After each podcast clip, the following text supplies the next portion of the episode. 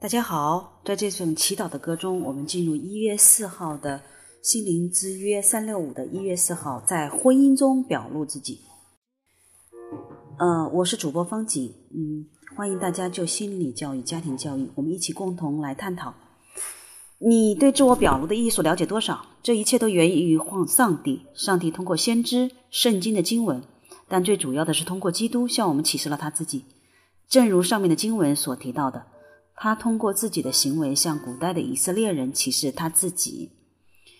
上面的经文是这样说的：“耶和华实行公义，为一切受屈的人伸冤。他使摩西知道他的品性，叫以色列人晓得他的作为。”这是诗篇。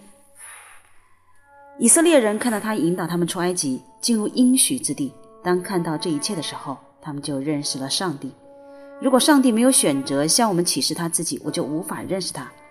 在婚姻中，这条原则也同样适用。自我表露使我们能够了解彼此的想法、愿望、挫折和喜悦。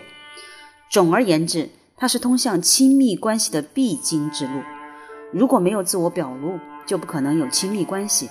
那么，我们怎样才能学会自我表露的艺术呢？你可以通过学着为自己说话开始。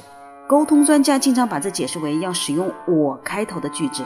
而不是以你开头的句子，例如，对比我感到很失望，因为你没有跟我一起去参加我妈妈的生日晚宴，和你令我感到失望，因为你没有去参加我妈妈的生日晚宴。这两句话听上去感觉大不相同。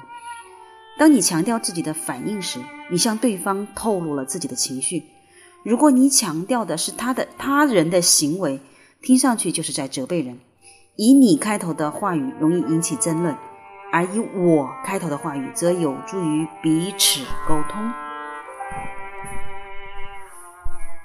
各位学会了吗？我们继续精进。今天我们在婚姻中学会表露自己。OK，我们明天一月五号的表达你的感受，我们继续。